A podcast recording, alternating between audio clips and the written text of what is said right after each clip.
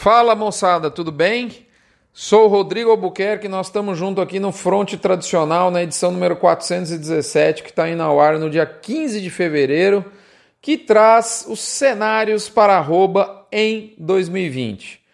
Certamente você que está aí me escutando e que está à frente, participa de alguma forma de uma propriedade pecuária de corte, você está precisando revisar o fluxo de caixa, principalmente com relação ao novo patamar que a arroba sumiu em 2020, tá certo? No final de 2019.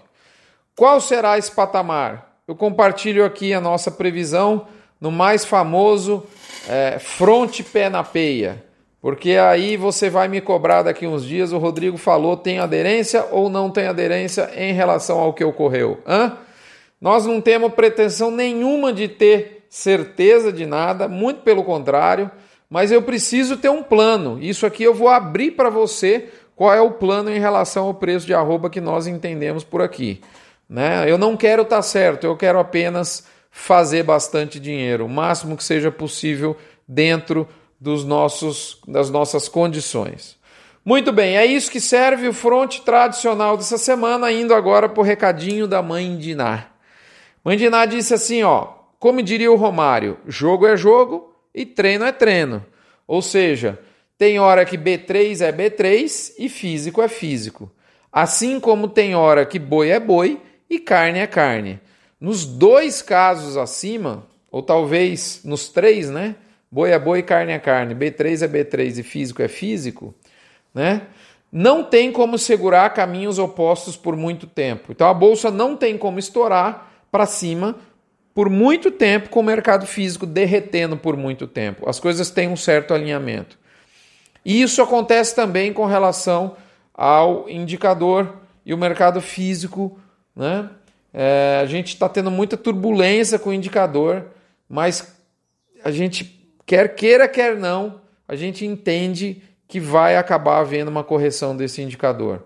Eu afirmo que estão tentando minar a amostra que chega para compor o indicador Exalc B3 e estão tentando fazer isso no peito. Nós vamos falar isso mais na semana que vem. Essa semana foi uma polêmica muito grande nos grupos de WhatsApp e para mim estão querendo, estão querendo prejudicar. Tem alguém, um grupo, eu não sei, não sei quem, estão, mas tem uma parte do mercado que está querendo prejudicar o indicador Exalc B3. Muito bem, no BIF Radar a gente traz um pouco mais de equilíbrio dos percentis. O mercado nesse momento parece que quer tomar um fôlego. Nós temos aí 40% de estabilidade já compartilhando o primeiro lugar de chance de variação da arroba, com a alta, com os mesmos 40% para alta e já 20% para queda. Semana passada era um percentil muito mais voltado para um indicador de alta. Nesse momento nós estamos voltado é, é, voltando para um indicador de estabilidade. Ok? Moçada, vamos agora lá, você que está nos, nos ouvindo aqui, nós deixamos o front um pouco mais dinâmico. Né? Nós deixamos ele aqui um pouquinho mais, mais rápido. Nós vamos falar do recadinho da mãe de Ná, o BIF Radar, que é os percentis de tendência para o curto prazo, e vamos direto para o lado B do boi. Lembrando a você que tudo isso ocorre num oferecimento de MSD Saúde e Reprodução Animal, VMAX, aditivo à base de virginiamicina da Fibro. Colocar o Galvão Bueno para falar da virginiamicina fica melhor, né? É, Nutron Integral, um grupo, uma multinacional fantástica de nutrição animal Falar nisso, nós tivemos um podcast muito bacana sobre como driblar o milho nessa semana. Cicobi Cred Goiás, a sua agência de cooperativismo financeiro aqui em Goiânia, em que toda a diretoria da agência, todos os seus conselheiros, todo mundo fala a sua língua, todo mundo é pecuarista. Moeda para você integralizar lá é um boi gordo. Então, quer os iguais, gente, são as pessoas que mais têm condição de te ajudar, quem sofre os mesmos problemas. E o Cicobi Cred Goiás, aqui da agência Cred Goiás, aqui de Goiânia, tem toda essa condição porque lá você trata com iguais. Por fim, Boitel da Agropecuária Grande Lago, nosso parceiro de engorda, que foi nos últimos anos e vai continuar sendo agora. Vamos lá no lado B do boi, né? Vamos falar dos cenários para arroba.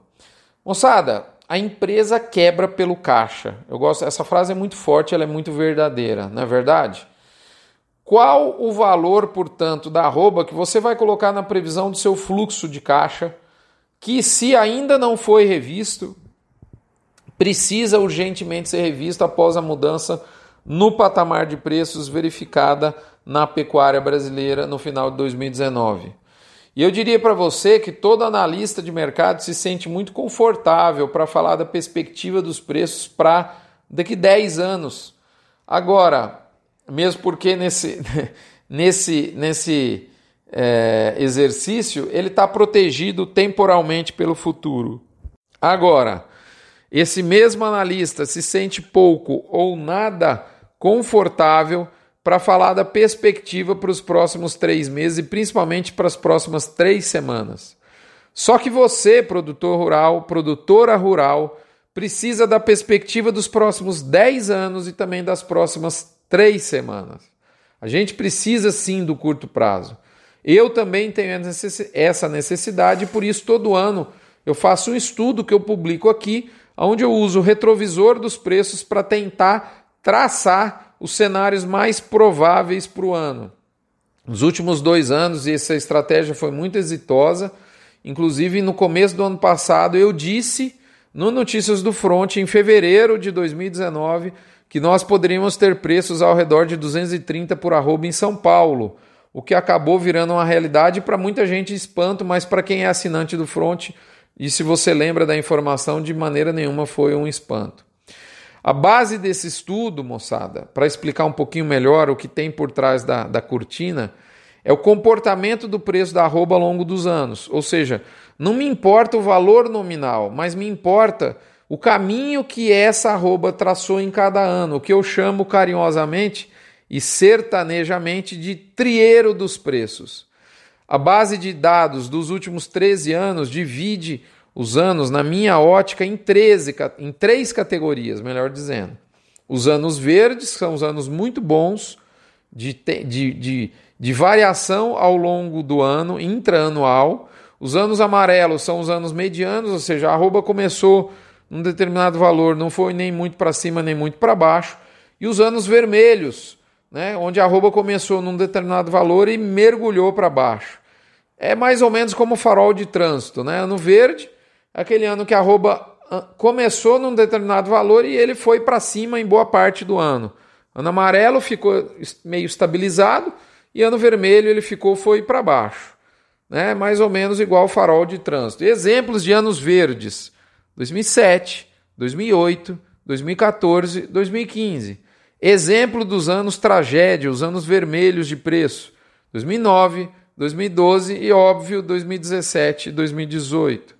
Exemplos de anos amarelos foram todos os outros anos que eu não citei entre 2007 e 2019. Eu tenho um critério, uma metodologia que eu faço. Esse, esse ranking é uma média móvel, né? À medida que vão surgindo os novos anos, nós vamos incorporando isso no banco de dados e vamos fazendo uma média móvel e os, e os classificando os anos nessas três cores, como um farol de trânsito. E é importante dizer que essas três curvas elas são aplicadas em relação ao valor que eu considero de, de do D1 do ano, como o ano nasce em termos do valor nominal da arroba, aqui sim o valor nominal. Para isso, eu uso a média dos últimos cinco indicadores de 2019 junto com dos primeiros cinco de 2020. Então a média desses 10 pregões de mercado que dá nesse ano R$ 200,70 é o que eu chamo de preço D0, preço D1, melhor dizendo, é o preço do primeiro dia de 2020. Como esse final de ano tem sempre uma interferência de feriado, é, eu, eu, não pego o preço do dia 31 de dezembro ou 30 de dezembro, eu pego a média dos, dos 10 né, indicadores ao redor do Réveillon. Muito bem. Primeira possibilidade se 2020 percorreu o trieiro vermelho dos preços, o que, que aconteceria? Nós teríamos um arroba saindo dos R$ 200,70 e ficando em queda até o final da safra de capim, até lá por maio, junho, encontrando um suporte no nível de 185 à vista e livre. Curiosamente, foi esse mesmo valor que algumas semanas atrás a indústria brasileira ofertou para os pecuaristas e valor esse que não comprou gado.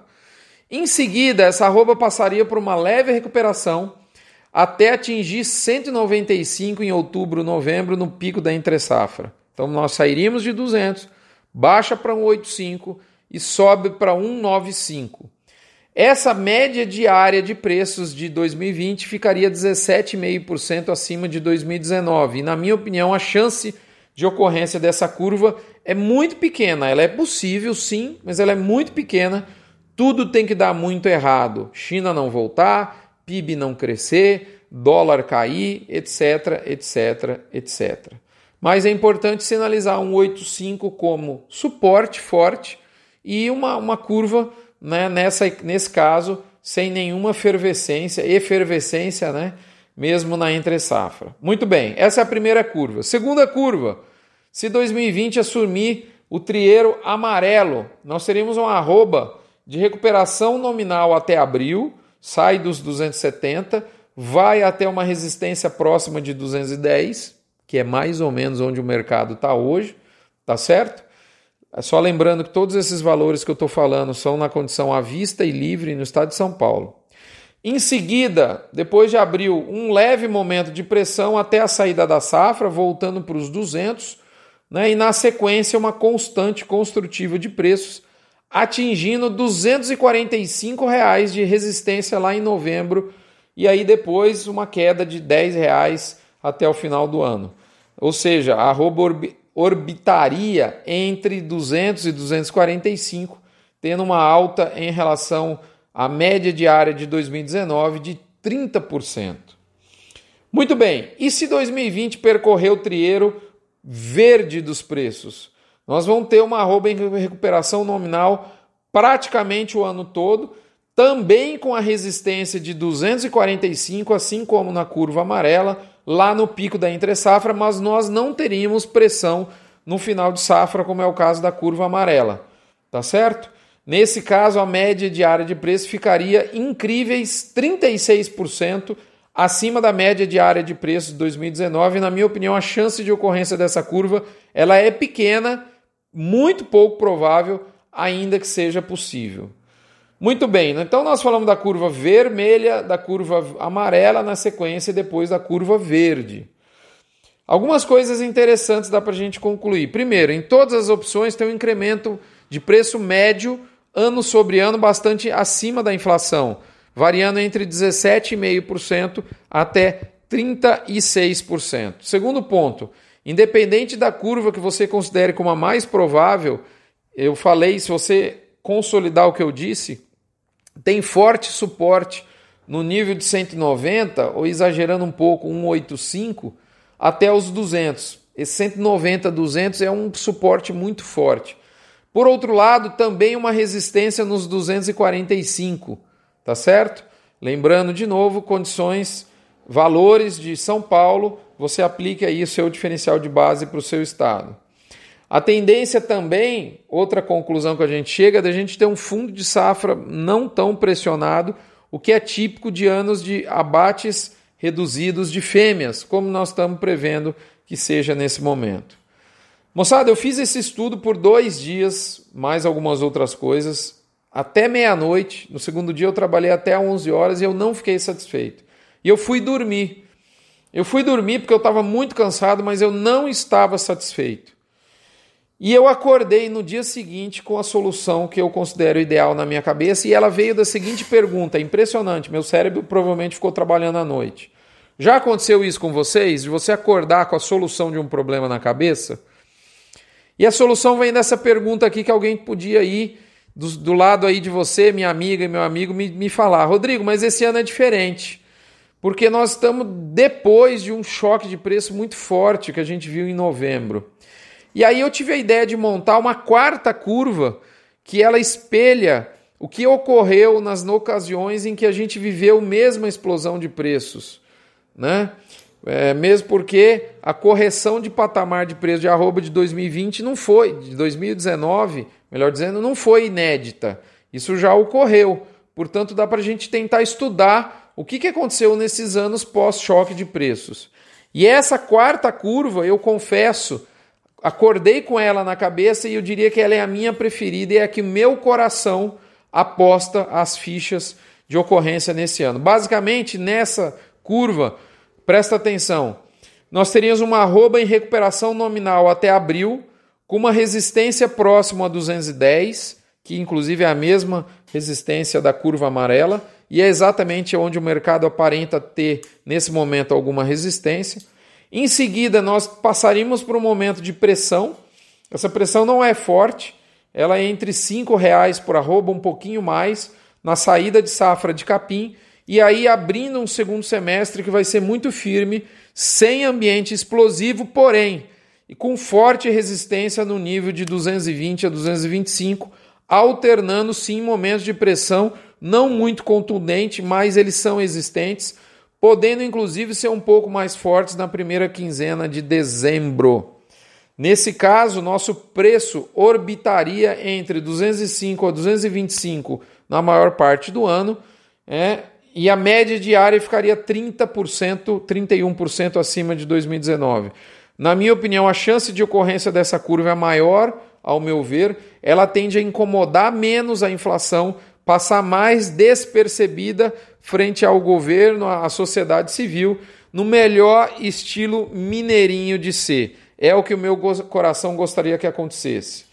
Moçada, eu não tenho pretensão nenhuma de acertar o futuro, mas eu preciso estabelecer as, as condições de fluxo para o ano e essas são as condições que o nosso passado nos oferece. Eu acredito que a arroba tem aderência com alguma dessas curvas. Eu colocaria aí o meu chute, o meu palpite na quarta opção. Espero ter matado a sua curiosidade. Em breve, os assinantes vão receber essas curvas no formato de tabela, no formato de gráfico. E para finalizar, eu lembro uma coincidência auspiciosa. Os anos bons, no meu critério de média móvel de avaliação, estão nesse momento me sinalizando duplas: 2007 2008, 2014 2015. Que tal ser 2019 2020? Um abraço, fiquem com Deus. Até a próxima semana. Não se esqueçam da campanha do Agro contra o Câncer, do Hospital de Amor. Não se esqueça de colaborar com os levantamentos de preço que existem no Brasil, as ferramentas, o Agro Brasil, o balizador do GPB e principalmente, além de informar a sua ferramenta preferida de preço, são duas boas opções que tem aí no mercado, o Agro Brasil e o Grupo Pecuária Brasil, GPB, que tem o seu balizador, também informe o CPEA. Nós precisamos urgentemente estender o braço ao CPEA. Eu fiz críticas em rede social essa semana ao CPEA. Semana que vem nós vamos tratar mais desse assunto. Nós precisamos reconhecer que há problemas, mas também boa parte dos pecuaristas passar a ajudar a compor esse índice. É isso, moçada. Um abraço, fiquem com Deus. Até a próxima semana. Até lá.